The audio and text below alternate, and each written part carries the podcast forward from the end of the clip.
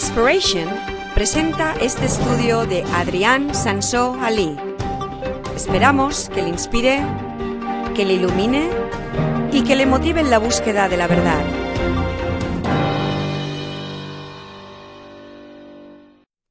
Hola, soy Adrián.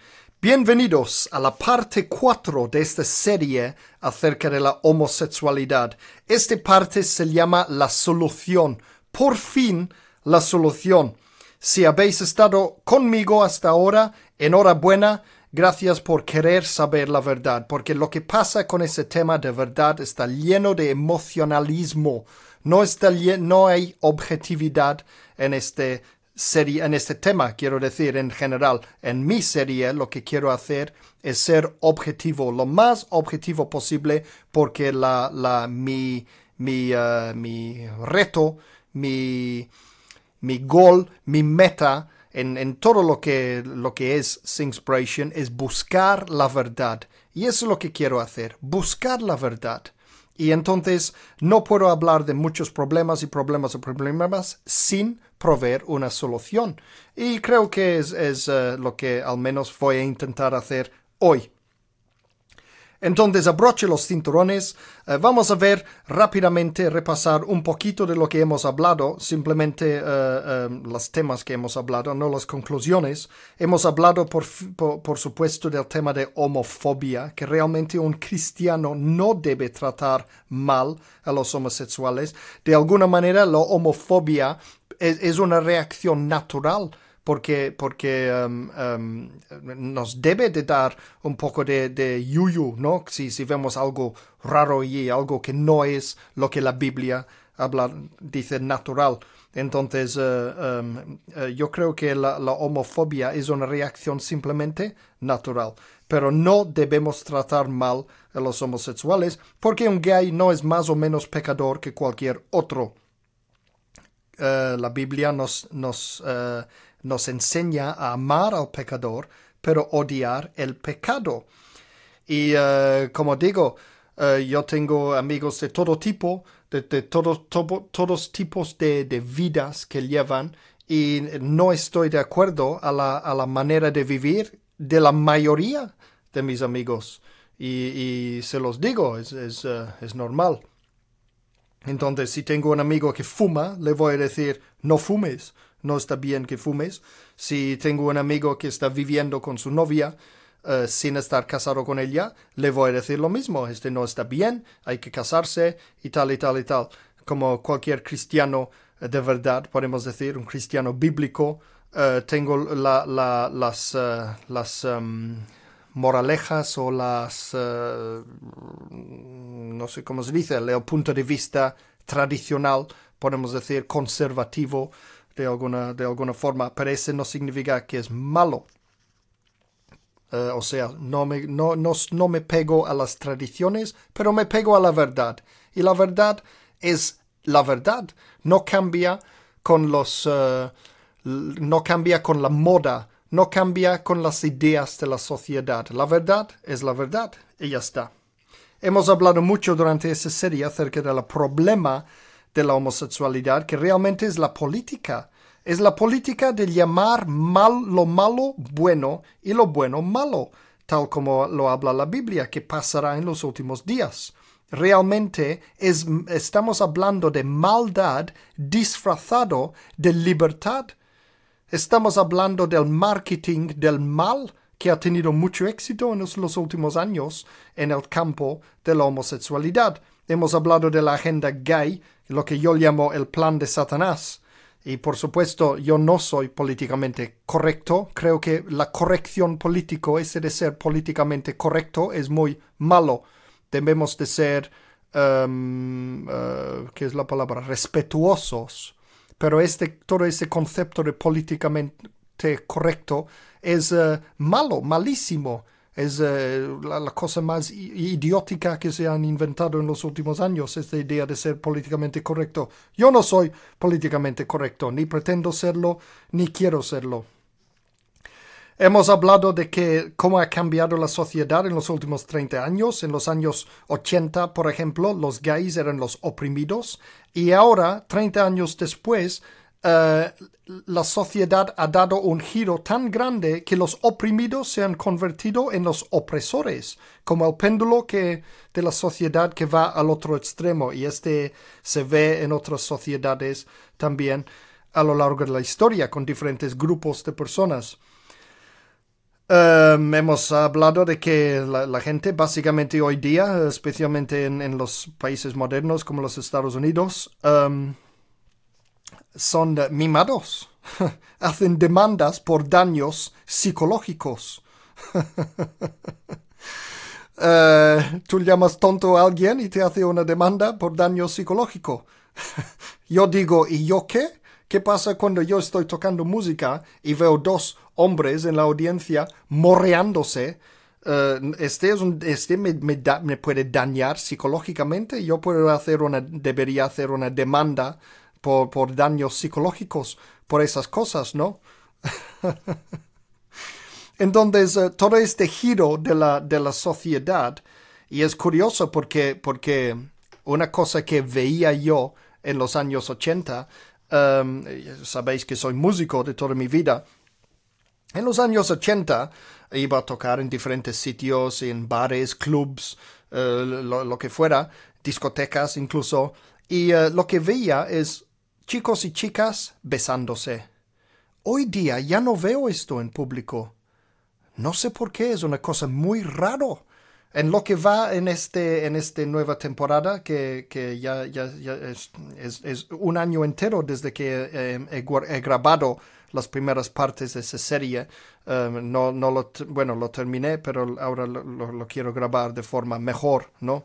A veces las grabaciones en directo no van muy bien o hay un fallo técnico o lo que sea y entonces tengo que volver a grabar esas partes en el estudio. Um, pero ha pasado bastante tiempo desde las primeras partes y, puedo decir ahora estoy empezando un un nuevo, temporada de tocar en público y ya he visto varios parejas gays, hombres y mujeres, um, besándose en público. Y no he visto ningún pareja heterosexual besándose en público. Es algo, es algo muy raro, es, es, algo que me ha llamado mucho la atención. Pero bueno, todo este giro entonces es lo que yo llamaría la venganza de los pervertidos.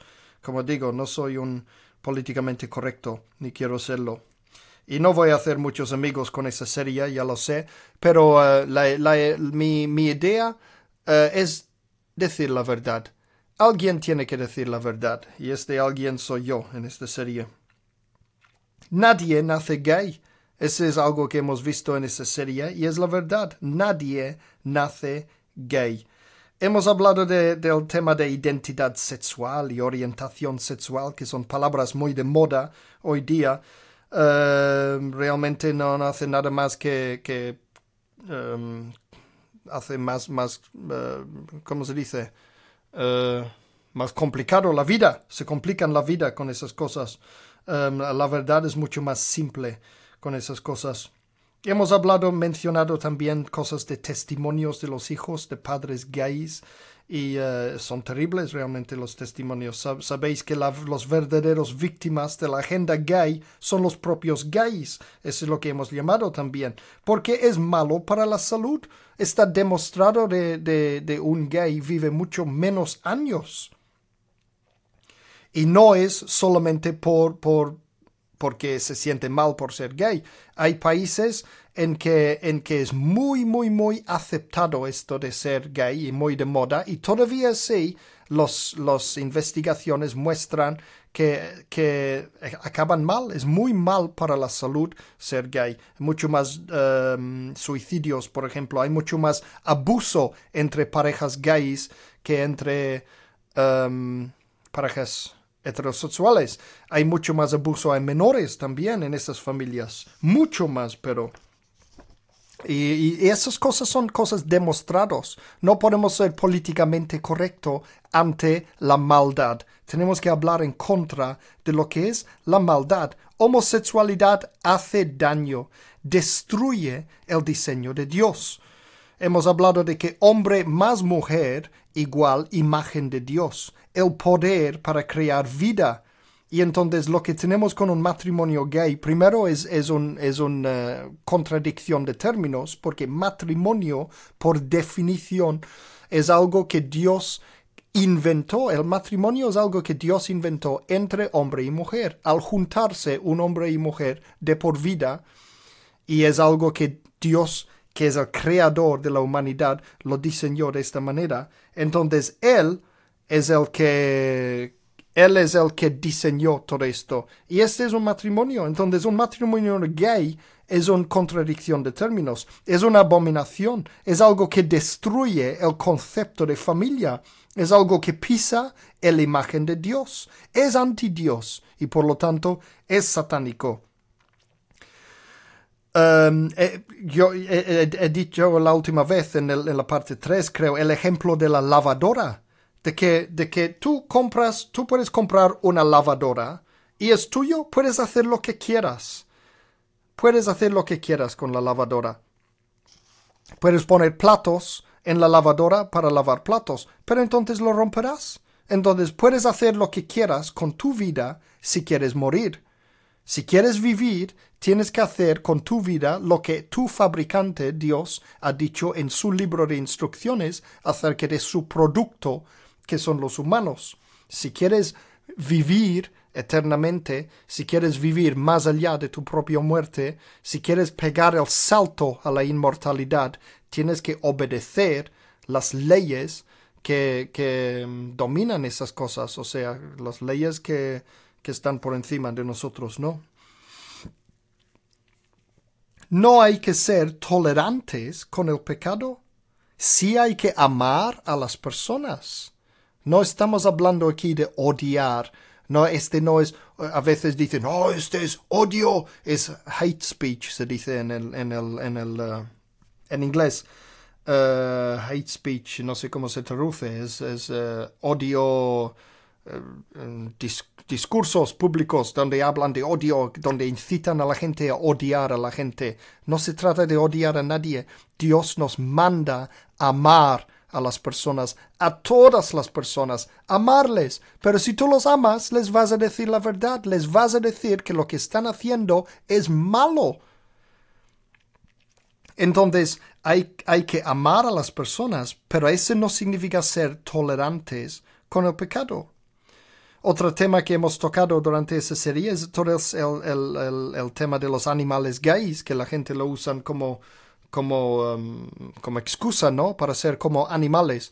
Y realmente hemos visto que los únicos animales que podemos decir realmente que son gays, resulta que son ovejas que tienen deformaciones en el cerebro. Entonces son uh, mentalmente enfermos. Ovejas mentalmente enfermos son ovejas gays.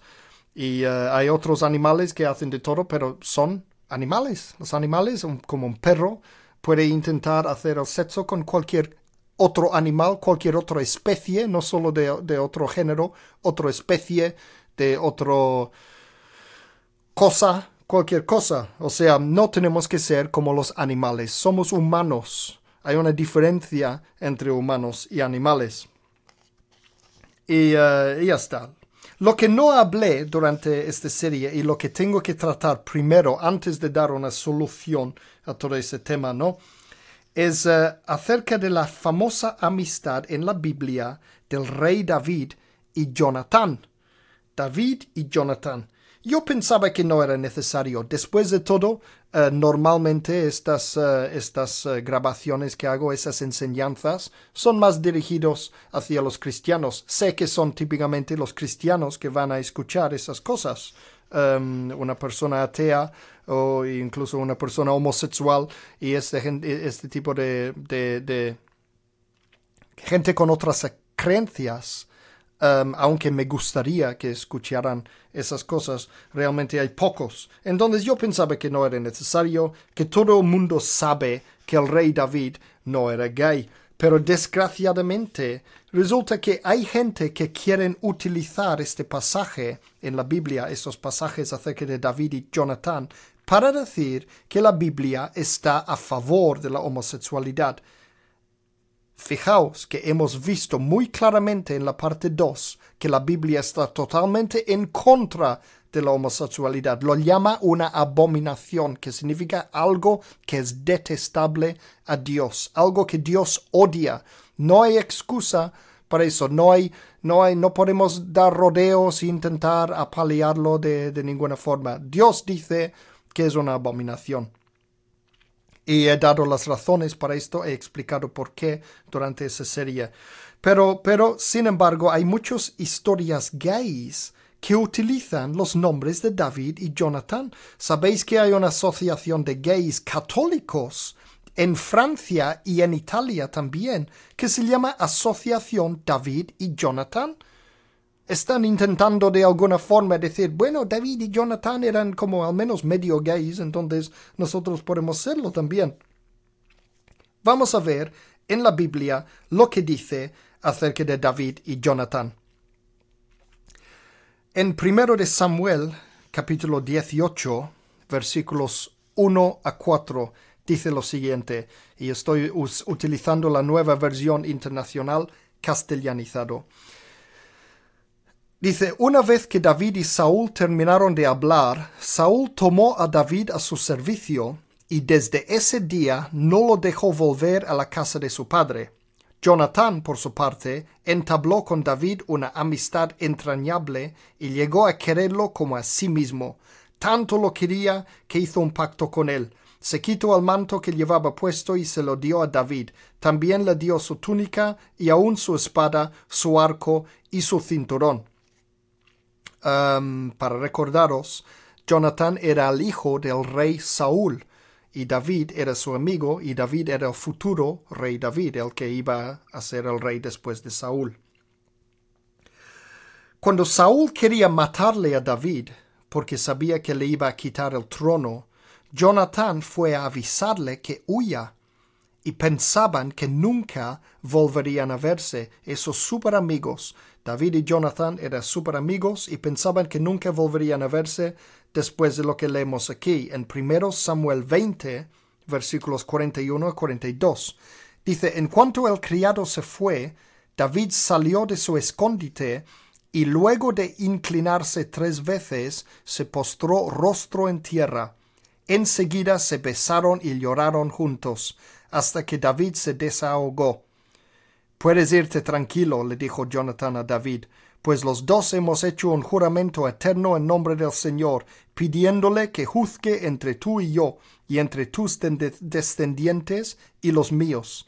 Así que David se fue y Jonathan regresó a la ciudad. Hoy día lo sexualizamos todo. En los ojos de nuestra cultura del occidente del siglo XXI, esto parece sexual. ¿A qué sí? pero no era nada sexual. En su cultura judía, hace más de tres mil años, la homosexualidad era súper mal visto. Como digo, Dios mismo dijo que era una abominación. Pero los hombres eran tan emocionales, emocionales y afectuosos que las mujeres era completamente normal en aquella sociedad y era normal mostrar mucho afecto entre ellos. No podían mostrar nada de afecto con mujeres en público, porque esto sí que era sexual. Y hay sociedades, todavía hoy día, donde, donde vemos esto. Hay sociedades donde vemos, eh, hay, países musulmanes, por ejemplo, que no vemos nunca hombres y mujeres siendo afectuosos en público, pero vemos, por ejemplo, dos hombres aguantados de la mano andando por la calle y como que la, la sociedad mismo está tan en contra de gays y todo esto, saben que estos no son gays. Si fueran gays no harían esto en público. Lo mismo pasaba entonces.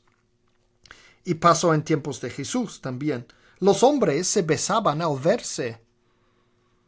Un beso santo o beso de paz es otra manera que lo llaman. ¿Es un mandamiento?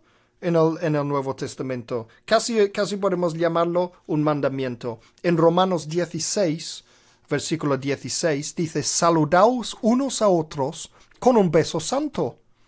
Igualmente en 1 Corintios 16, versículo 20, dice, saludaos unos a otros con un beso santo. Lo mismo en 2 Corintios 13, versículo 12. Lo mismo en 1 de Tesalonicenses, capítulo 5, versículo 26. Y lo mismo en 1 de Pedro 5, capítulo 14, quiero decir versículo 14. De hecho, es mandado en el Nuevo Testamento cinco veces esto de dar besos. Y yo lo hago cuando veo las mujeres. Si veo un hombre, normalmente no lo hago aquí en España donde estoy. ¿Por qué? Porque es, no es normal en la sociedad. Si hago esto, la gente va a pensar que soy gay. Y no soy gay. Pero si viviera hace dos mil años, haría esto, no tendría ningún problema. Eh, de hecho, hay gays que me han dado besos en la cara al verme y todo esto, y bueno, me aguanto. Gays y no gays, no gays de otros países.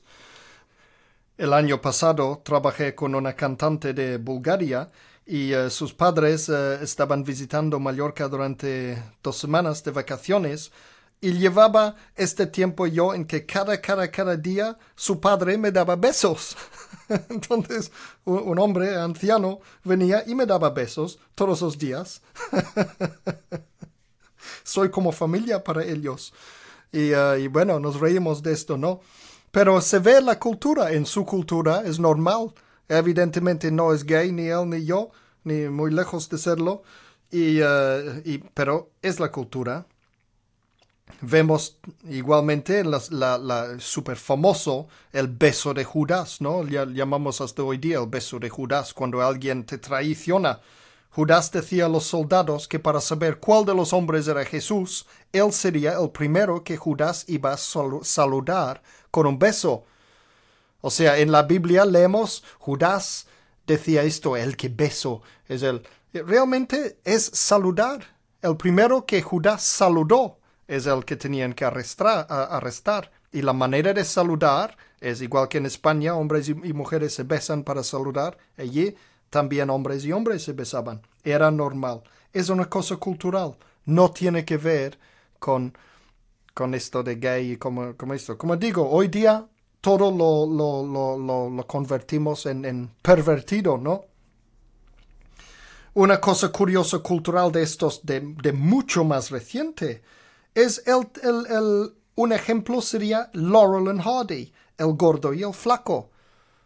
¿Cuáles de vosotros habéis visto películas o programas, episodios del gordo y el flaco? Eran súper famosos. Eran de Inglaterra. Yo en, mi niñez veía episodios de estos y, uh, me encantaban. ¿Qué diríamos hoy? ¿Qué pasa si estos mismos episodios del gordo y el flaco se emitieron hoy, se, se, se fueron creados hoy en lugar que hace 50 años. ¿Cómo serían? Si fueran exactamente lo mismo, podrían hacer exactamente lo mismo, cogemos dos actores distintos, lo filmamos en tiempos modernos, pero hacen exactamente lo que hacían el gordo y el flaco. Sería un par de marics. no habría duda de que eran, fueran gays. Y sin embargo, no eran gays. Hay episodios en que se ve el gordo y el flaco hasta en la cama juntos. En un episodio tenían hijos. Imagínate. Y sin embargo, hace 50 años nadie imaginaba ni de lejos que podrían ser gays. No pasaba por la cabeza de nadie que estos dos eran gays. Y hoy día, oh, gays, esos serían gays, serían gays. No lo eran. Los tiempos eran distintos entonces. Eran como hermanos, vivían juntos como hermanos. Sus audiencias nunca pensaban que eran gays. Aquellos tiempos en Hollywood nunca se mostraban un hombre y una mujer en la cama juntos. Había películas en que se ve un matrimonio y, si tenían que ir a la cama, iban en, en dos camas por separado. Era súper tabú, era prohibido mostrar nada ni sexual ni de lejos. No sé si estoy explicando bien la cosa, pero el, espero que sabéis lo que estoy intentando explicar con mi español malo. Pensar en esas cosas culturales. No se puede interpretar correctamente la Biblia sin saber nada de las culturas cuando fueron escritos cada libro. Y tengo una, una enseñanza ahora en Internet que se llama Cómo interpretar la Biblia, que lo recomiendo mucho, porque así evitas tonterías básicas como esto, de, como creer que Jonathan y David eran gays, por ejemplo. Ahora hay una escritura más acerca de David y Jonathan que quiero mostraros y tomad en cuenta esas cosas culturales. Sabéis que cuando Saúl y Jonathan murieron, o sea, el, el, rey Saúl y su hijo Jonathan, David compuso esta canción para ellos. David era un músico. El rey David escribía montones de canciones, lo que hoy aparecen en un cancionero que se llaman los salmos, que están en la Biblia. Y una de las canciones era para ellos. Y, aparece aquí en 2 de Samuel, uh, capítulo 1 y versículo 26. Y um, voy a leerlo ahora del Reina Valera del 60, esta traducción muy famosa en España, lo más, lo más utilizado quizás, la Reina Valera del año 60. Dice lo siguiente, Angustia tengo por ti, hermano mío Jonathan que me fuiste muy dulce. Más maravilloso me fue tu amor que el amor de las mujeres. ¡Wow! ¿Esto está en la Biblia? ¿Qué es esto? Pensad en estas cosas culturales. Pensad también que incluso este, este frase fue traducido al español en el año 60. Este, este es de una, una, la traducción del año 1960. Los mismos tiempos donde el gordo y el flaco estaban en la tele. Si vemos la misma pasaje, pero en una traducción mucho más moderna, la nueva versión internacional, segundo de Samuel, capítulo 1, versículo 26, lo mismo, dice lo siguiente, ¿cuánto sufro por ti, Jonathan, pues te quería como a un hermano. Más preciosa fue para mí tu amistad que el amor de las mujeres. Está más correctamente traducido modernamente, porque las cosas se dicen de otra manera. Si decimos las, cosas de la misma manera que hace miles de años, hoy día significan otra cosa, igual que el gordo y el flaco hoy día significaría otra cosa que no era su intención original. El caso es que tanto David como Jonathan estaban casados, y David con varias mujeres.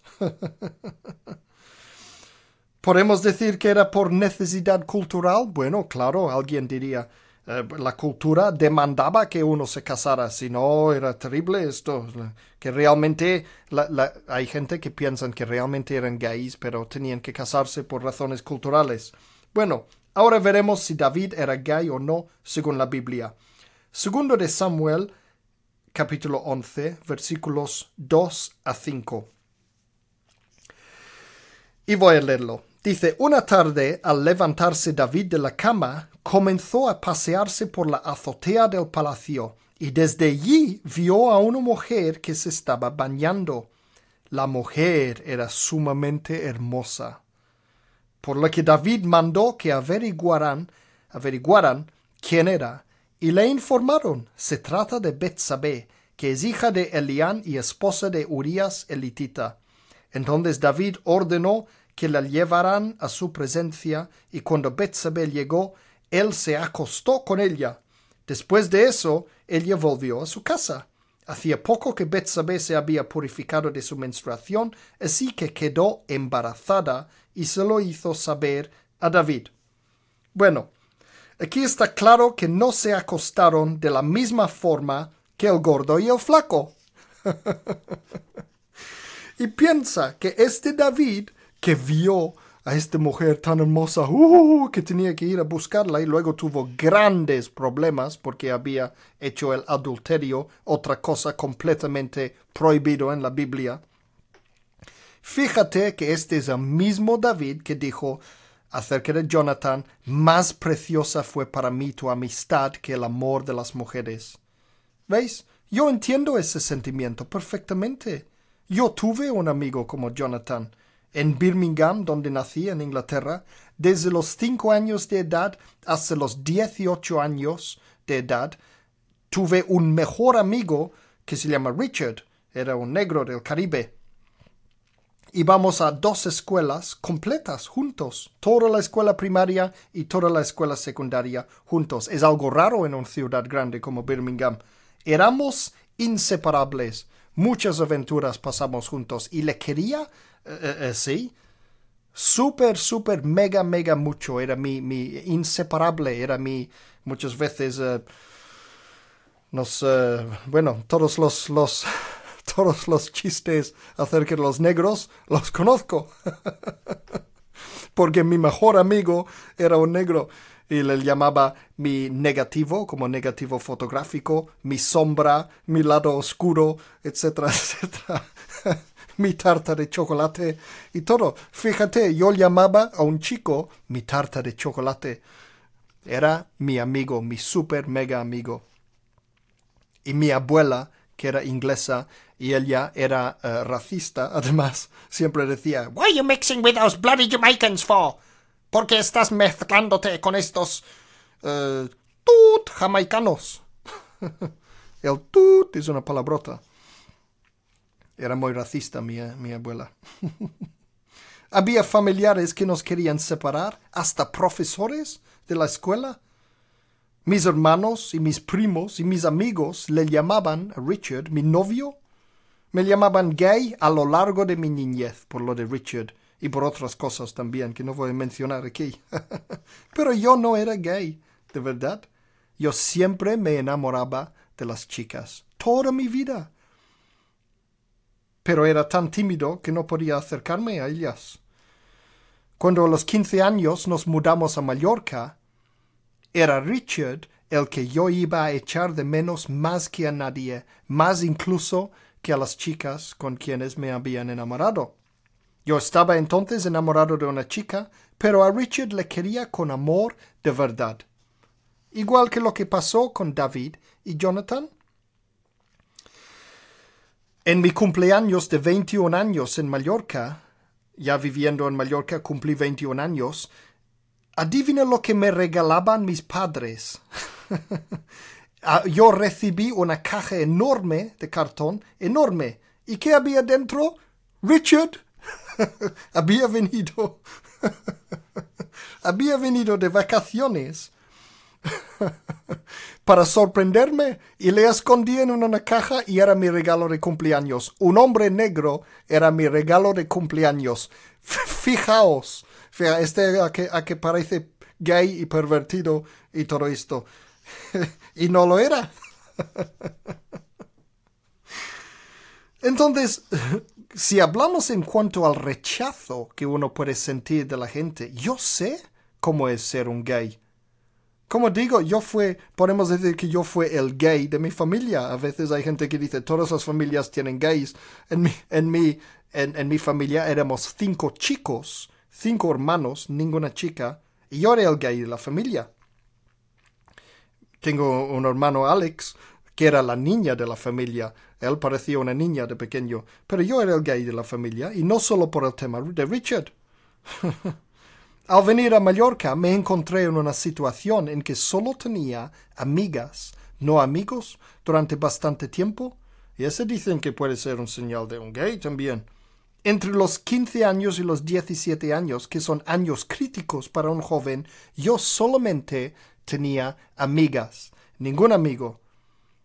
Ya perdí mi miedo a las chicas, eh, pero yo era ya un cristiano por elección propia, la llamada de Dios, yo ya había convertido en cristiano y era un cristiano súper estricto. Entonces yo no hacía nada con las chicas. No iba eh, así en plan hacer cosas con chicas, no. Yo no salía a buscar chicas en las discotecas como hacían algunos de mis hermanos. Yo seguía enamorándome de ellos, pero solo las tenía como amigas. Yo quería casarme con una mujer cristiana y entonces yo no conocía ninguna, absolutamente ninguna. Entonces, con más razón, me llamaban gay, porque yo no quería ir con chicas de esta forma, y sin embargo tenía muchas amigas chicas y ningún amigo chico con más razón me llamaban gay. Y yo empecé a pensar a ver si lo era de verdad. Me preocupaba a ver si yo no era normal. Y con más razón también yo era un homófobo después en mi vida, porque también tenía gays que me iban detrás. Hasta que me di cuenta que esto de ser un poquito mariquito podía ser algo bueno, ya que me ayudaba a acercarme más a las mujeres.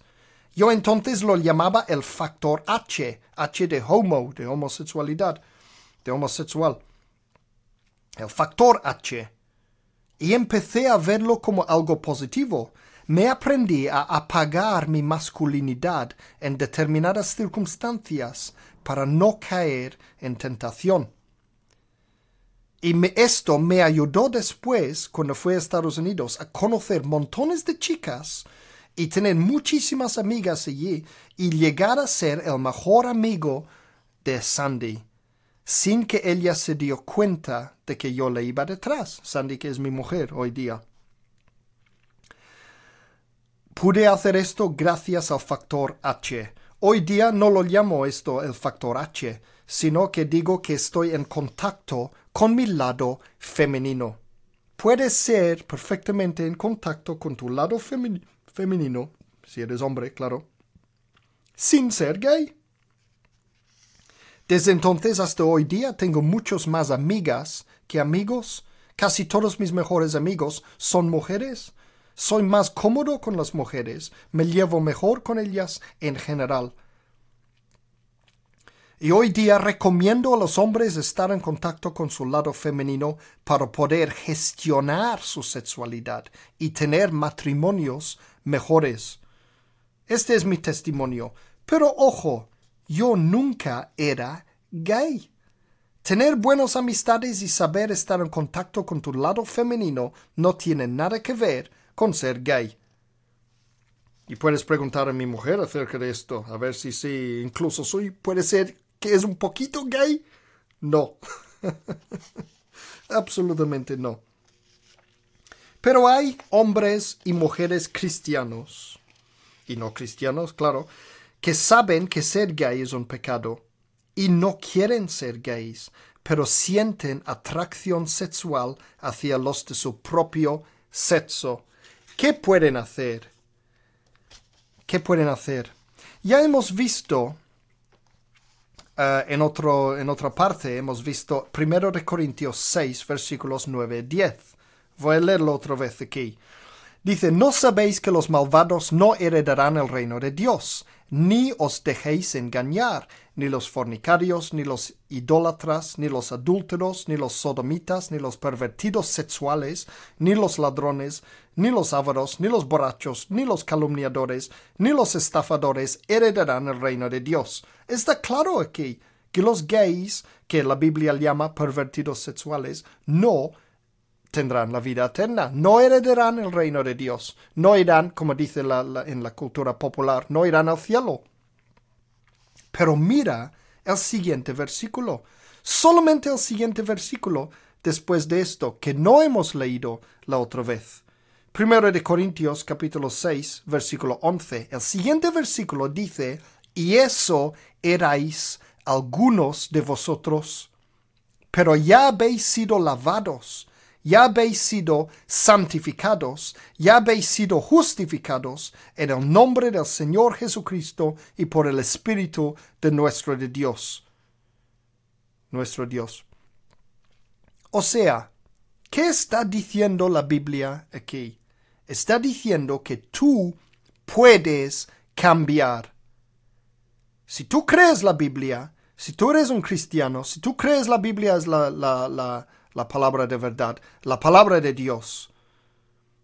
Entonces, si tú crees que es verdad que ser gay es un malo, como que ser gay es ser es malo, es malo ser gay. Ese dice la Biblia. Pero la Biblia también dice, tú puedes cambiar. Con la ayuda de Dios podemos ser transformados. Romanos 12, versículo 2.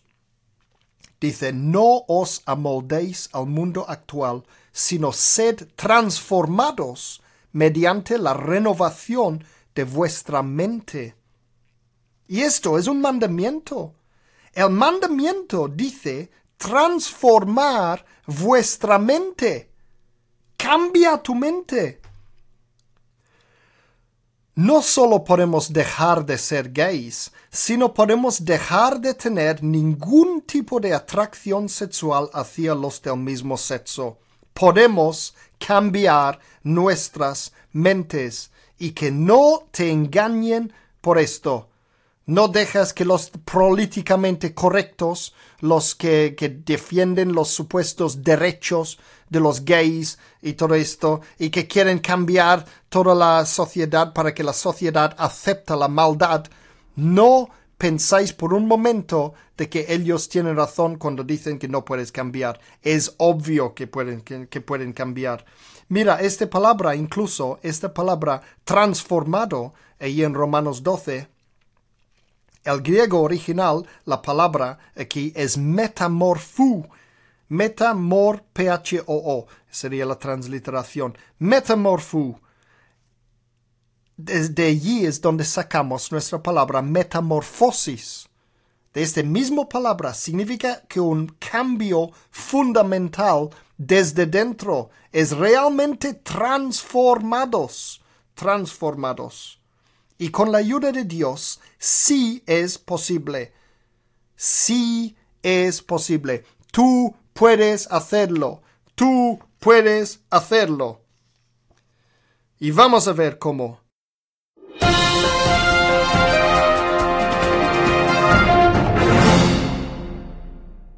El primer paso para cambiar es tener una correcta educación. Educación es lo mío. Para esto existe Inspiration, para educar. Educación es la solución de todo. Con la educación podemos cambiar el mundo. Y esto es lo que hemos hecho en esta serie, educaros acerca de la homosexualidad. Esa es la meta de esta serie, tener una correcta educación acerca de este tema. Hemos visto en esta serie de que esto de ser un gay realmente no eres completamente heterosexual o homosexual, sino que, que no es una cosa binaria de que eres una cosa o eres otra cosa, sino que es un continuo. Imaginamos una línea continua y en un lado está heterosexualidad y en el otro lado está homosexualidad. Y ese es un continuo, se puede deslizar de un lado para otro. Este lo hemos visto la otra, la otra vez en la parte 3. En un punto de la lista puedes poner en inglés straight y en el otro gay, porque en inglés el opuesto de ser gay es ser straight. ¿Y sabéis lo que significa straight? Significa recto. Si straight significa recto, ¿qué significa gay? Retorcido, pervertido. Es la primera cosa que tenemos que entender. Los mismos gays llaman a la gente no gay, lo llaman straight. Y straight significa recto, lo contrario de retorcido y pervertido. Al llamar los otros straight, están diciendo que estos son bent, doblados, retorcidos. pervertido significa uh, girado de otra forma. Llamemos las cosas como son. Parte de una correcta educación es llamar las cosas como son científicamente hablando, no políticamente hablando, sino científicamente hablando. Pero entonces, ¿qué hace que una persona se desliza por ese continuo entre homosexual y heterosexual. O sea, empezamos heterosexual, todos nacen heterosexual, todos, todos, todos, al no ser que es uno de esos híbridos, naces híbrido, físicamente híbrido, que son poquísima gente. Este es otro tema y ese hay que mirar cada caso en particular. No estamos hablando de esto, estamos hablando en esa serie de gente completamente sano y normal, humanos sanos físicamente, hombres o mujeres que quieren ser lo contrario o que quieren ir detrás de los de su propio sexo, que no es bueno según la Biblia. ¿Qué hace que una persona se deslice por ese continuo? ¿Qué hace que una persona empiece a ser homosexual en lugar que heterosexual? Hay varias causas. Primera causa es otra vez la mala educación. Nos encontramos con un niño en Tailandia que es un poco femenino. Y sus padres entonces le empiezan a vestir como una niña y le dicen que es un ladyboy. O sea, mala educación, los, los, propios padres están mal educados en este tema y educan malamente a sus hijos. Segundo causa, trastornos familiares. Hoy día hay tantos niños sin padre o con padres abusivos. Los niños no sienten amor y aceptación de las personas de autoridad de su propio género y entonces se vuelven gays. Está demostrado. No en todos los casos es así, pero en muchos de los casos sí. Es una de las causas. No es la causa, pero sí es una de las causas. Otra causa es el poder de las palabras. Yo tengo una serie allí en Inspiration en Internet acerca del poder de las palabras y explico allí cómo tú puedes cambiar tu vida por el poder de las palabras y hablo del increíble poder que tienen las palabras. ¿Sabéis que decir a alguien tú eres gay puede convertirse en profecía? Mi amiguito, lo que él llama, llamaba mi amiguito Mariquito, y, le, gustaba que él llamaba así, no, no, le pasaba nada, era mi amiguito. Puede decir que, en esta serie le he llamado Manolo, no es su verdadero nombre exactamente. Um, ¿Sabéis que él creía que esto era la causa de su homosexualidad?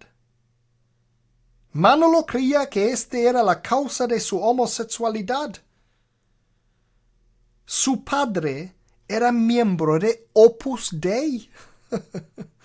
Opus Dei es una organización, para los que no sabéis, dentro de la Iglesia Católica, que son muy estrictos.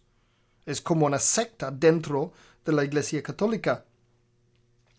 Cuando él vio que su hijo era un poco femenino, le criticaba con insultos de ser gay.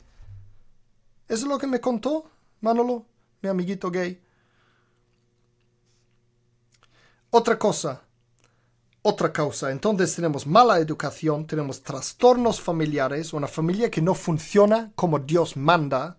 Tenemos el poder de las palabras, que tú dices cosas a alguien y se em, eh, acaba creyéndolo. Otra cosa es, son los abusos sexuales. Un niño es violado por un hombre y se convierte en gay. Ya vimos en la parte 2 que los pecados sexuales pervierten el diseño y función natural del cuerpo, contaminan las emociones bajas, las emociones que son ubicadas en el cuerpo físico, pervierten los deseos naturales, los instintos naturales del cuerpo. Y entonces, por mucho que alguien odia ser violado, obviamente, luego se convierte en gay casi como si la persona le habrá pasado una maldición encima. Entonces allí tenemos otra causa de la homosexualidad. Y luego hay causas espirituales. La Biblia habla de una realidad espiritual maligno. Los evangelios hablan de demonios que causan diferentes enfermedades y trastornos en el cuerpo y en el cerebro. Un ejemplo de eso lo encontramos en el libro de Lucas, capítulo 11, versículo 14. Y como todos los demás eh, citas, eh, voy a leerlo de la nueva, la traducción nueva versión internacional, en castellano en este caso. Lucas 11, versículo 14. Dice, en otra ocasión Jesús expulsaba de un hombre a un demonio que lo había dejado mudo. Cuando salió el demonio, el mudo habló y la gente se quedó asombrada. Entonces, era por causa de un demonio. Ahora, cuidado al decir esto a los gays no creyentes. única, la única vez que mi amiguito Manolo se enfadó conmigo, me decía ¿Qué? ¿Me vas a hacer un exorcismo para curarme?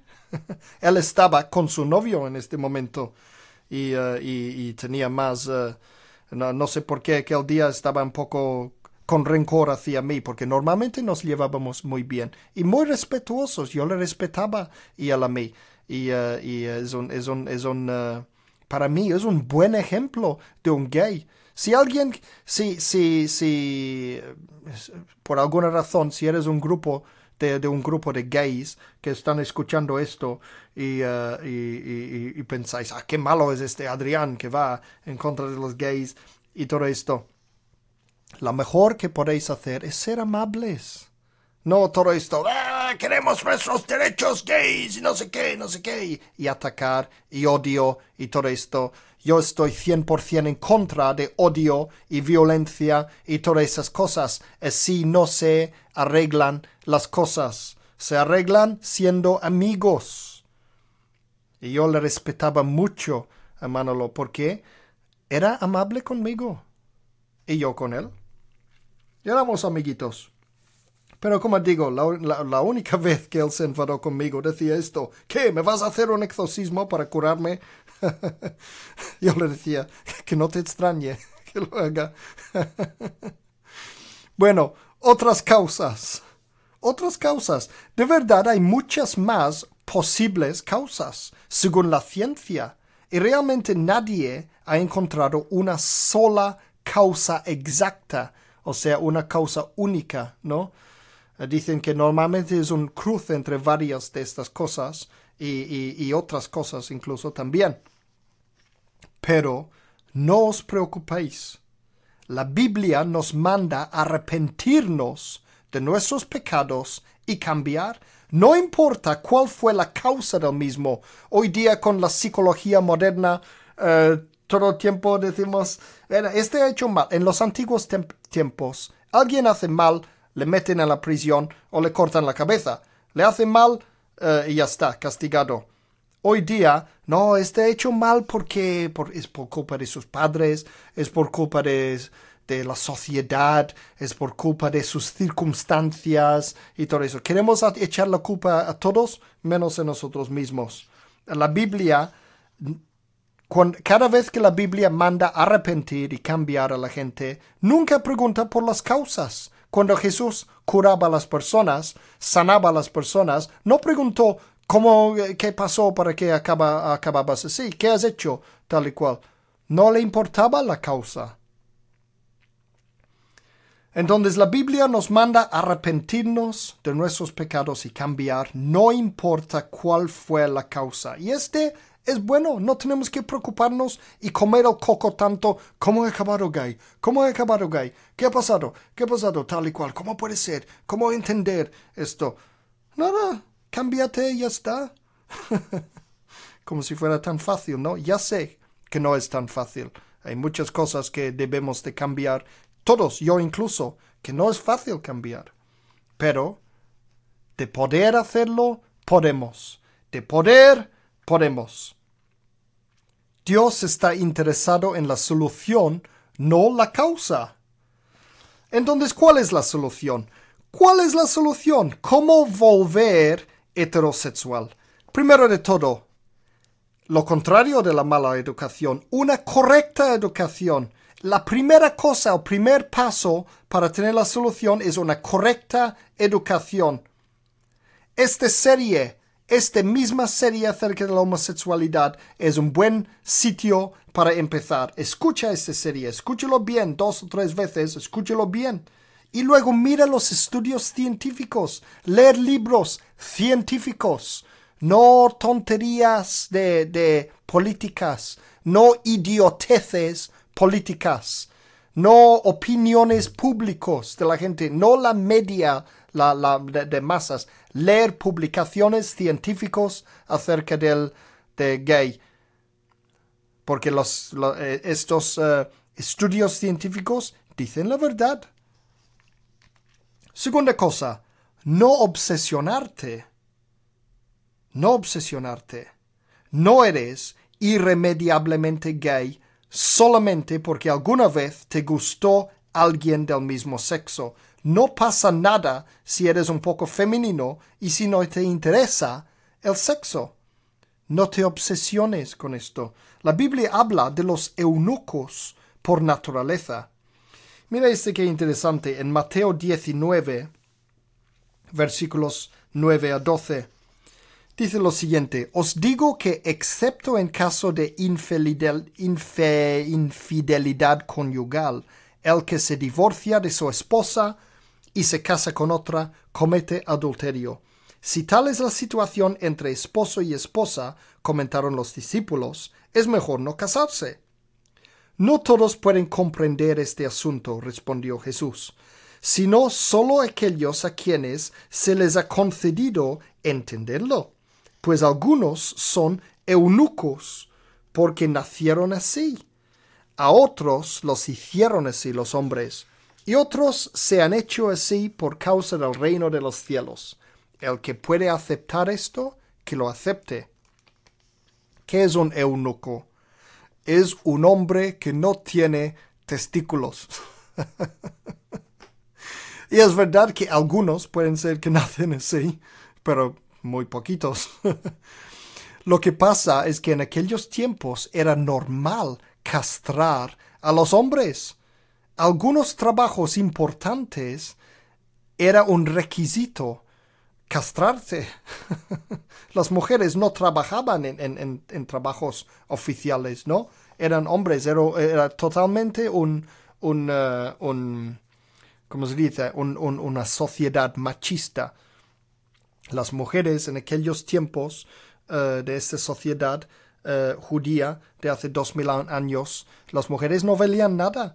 Entonces eran los hombres que, que tenían puestos de importancia, pero algunos por ejemplo, si tú tenías que trabajar en un harem cuidando a las mujeres del rey, por ejemplo, entonces un requisito era eh, que te cortan las bolas, básicamente.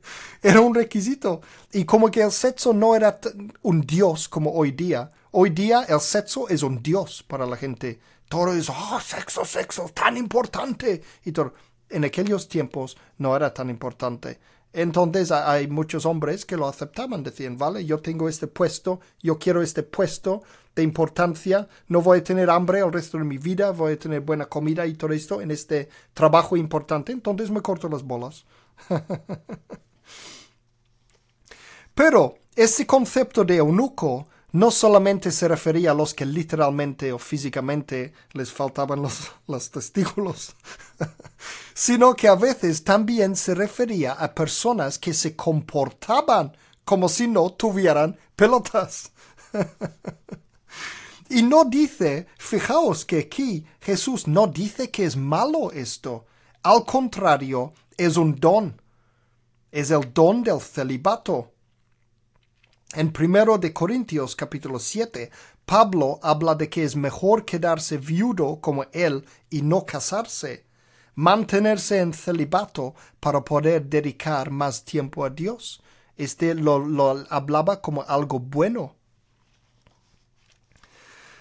Vale, entonces hemos dicho, cuando hablamos de solución, ¿cuál es la solución? Una correcta educación. Segunda cosa, no obsesionarse eh, que, como, como, digo, no te preocupes tanto por esa cosa. Si, si tú crees que podrías ser gay, pero tú sabes que no es bueno ser gay, que tú no quieres ser gay, no te preocupes porque reconocer el problema ya es la mitad de la solución. La mitad de la solución es reconocer el problema, reconocer que hay un problema allí y ya está. Entonces, tercera cosa es no identificarse con los gays. Yo puedo tener a veces sentimientos gays, pero no soy gay. No digo que lo tengo, ¿eh? Yo eh, estoy dando un ejemplo. puedo tener a veces sentimientos gays, pero si no soy gay, yo no soy gay. Soy una nueva creación en Cristo. Ya no soy pecador. Eso es lo que dice en la Biblia, en 2 de Corintios, capítulo 7, capítulo 5, versículo 17. Dice, de modo que si alguno está en Cristo, nueva criatura es. Las cosas viejas pasaron, He aquí, todas son hechas nuevas. Soy nueva creación en Cristo. No soy gay. Ya no soy pecador. Esa es tu identidad. Hemos hablado en esta serie de ese concepto moderno raro que es identidad sexual. Tu identidad sexual es según los órganos sexuales que tienes. Si tienes un pito, eres un chico. Esta es tu identidad sexual. Entonces, no identificarte con los gays, no decir, oh, yo soy gay. No, no te identificas con esto. Ese es otro punto.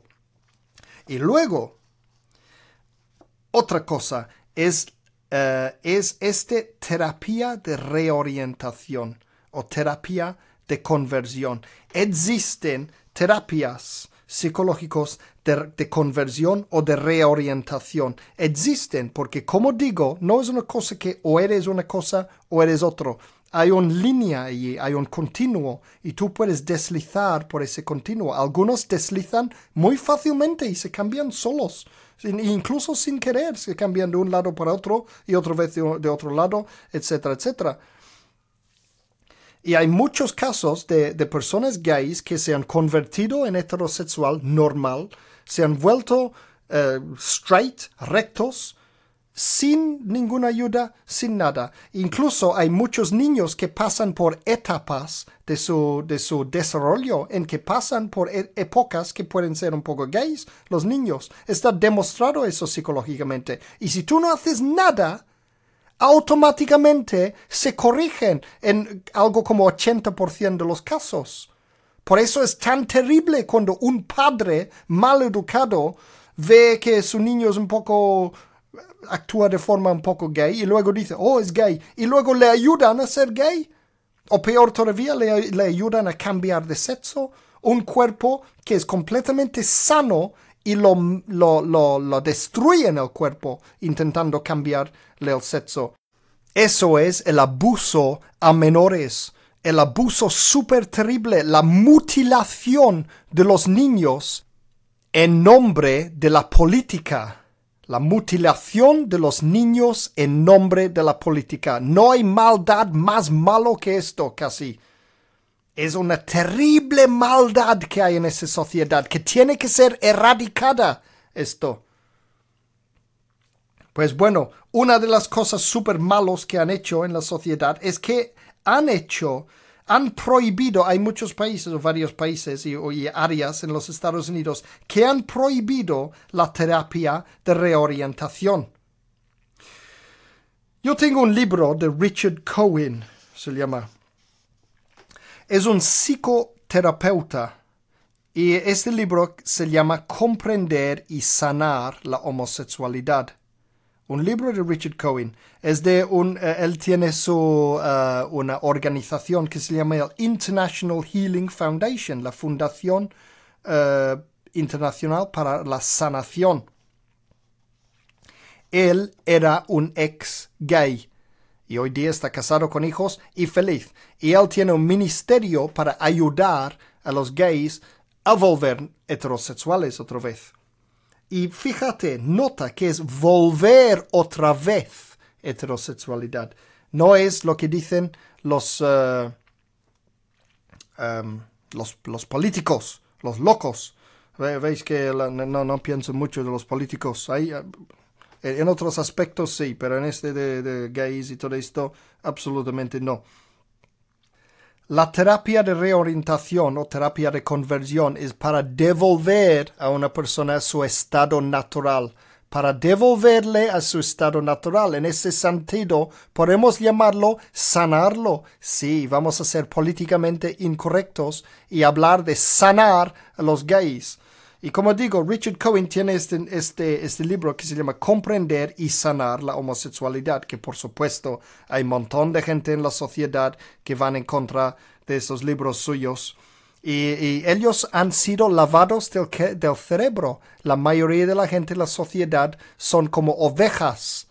O sea, tú piensas que tu idea de, oh, yo estoy a favor de los gays y todo esto, este te ha sido enseñado por la sociedad. Porque si hubieras vivido hace 30 años, sería totalmente al contrario. La mayoría de las personas en la sociedad son como ovejas.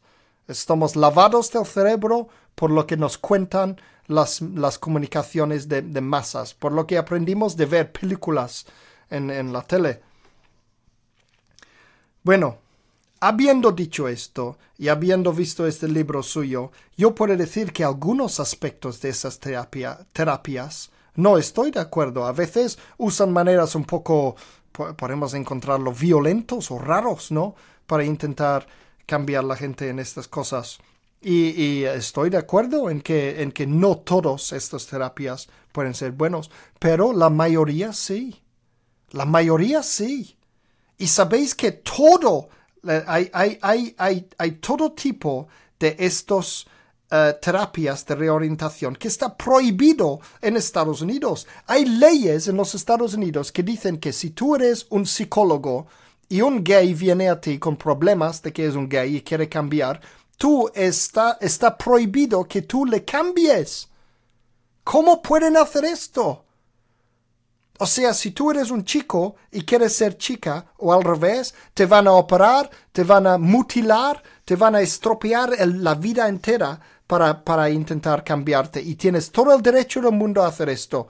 Pero si ahora, si tú eres un gay en Estados Unidos y tú quieres volver a ser heterosexual, quieres sanarte, quieres volver a ser normal, está prohibido. Imagínate hasta dónde hemos llegado con esto. Uh. ¿Y por qué está prohibido?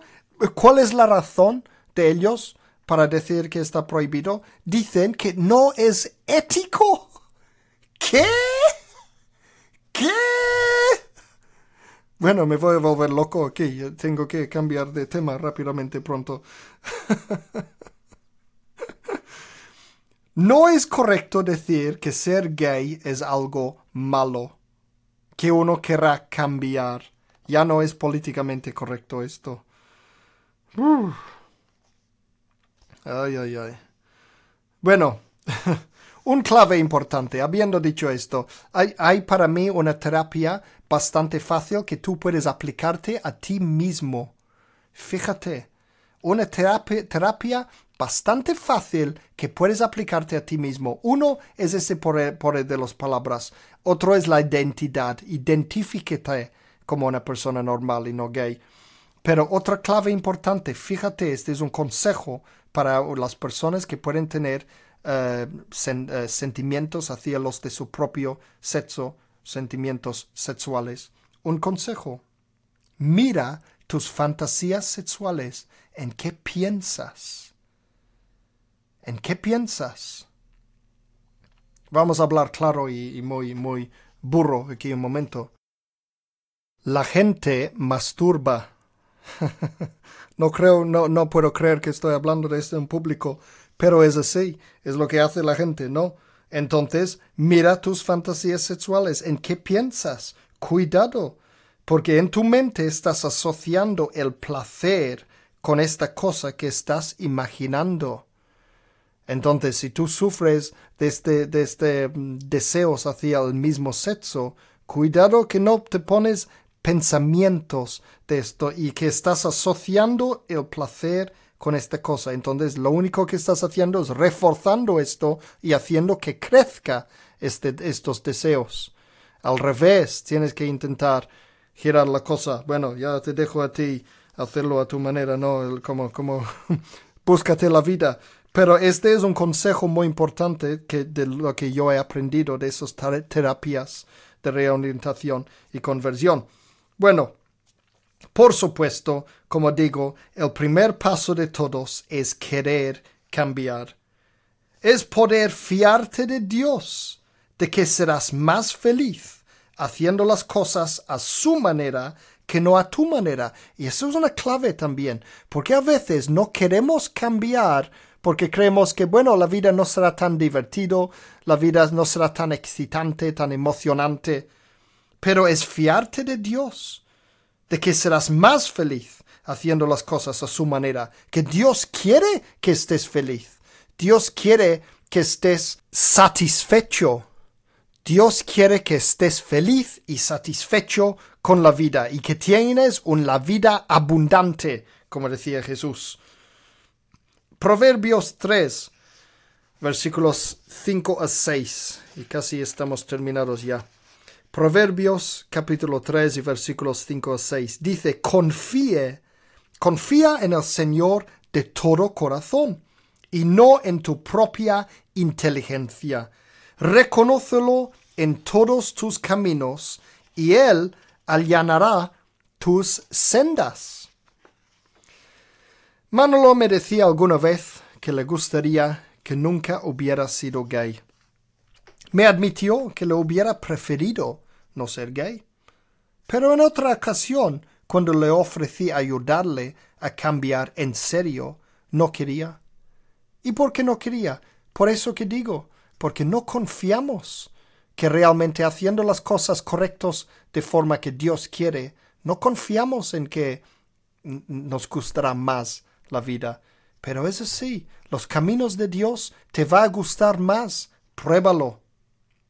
El día que me despedí de Manolo, porque él se volvía a Sevilla, donde vive, hice un gesto especial para demostrar que los cristianos y los gays pueden ser amiguitos, a pesar de nuestras convicciones diferentes. Después de todo, yo tengo amigos de otras religiones, porque no puedo tener amigos de otras orientaciones sexuales.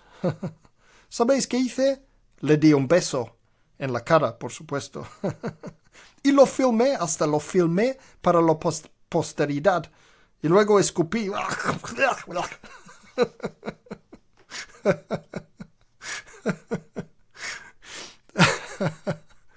y dije, no voy a poner este, este vídeo, pero yo dije en este vídeo, mira, yo soy cristiano y él es gay. Yo como cristiano le voy a dar un beso a este gay. Y lo hice. Y nos reímos mucho y eh, nos vivimos felizmente para siempre. Y le echo de menos.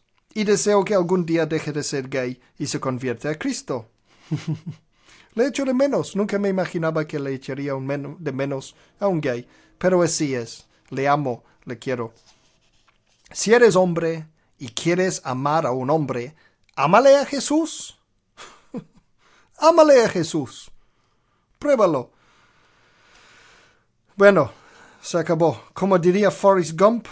Eso es todo lo que tengo que decir acerca de esto. Y menos mal. Yo no sé mucho de casi nada. Acabo con esto. Que Dios os bendiga. Gracias por escuchar. Que Dios os bendiga.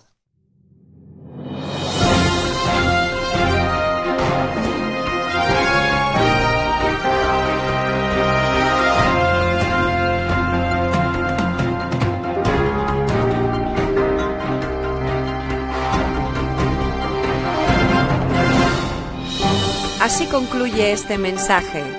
Confiamos que le haya bendecido y que le haya inspirado a continuar la búsqueda de la verdad. Para más información, visita nuestra web www.singspiration.es. Gracias por apoyar esta obra social.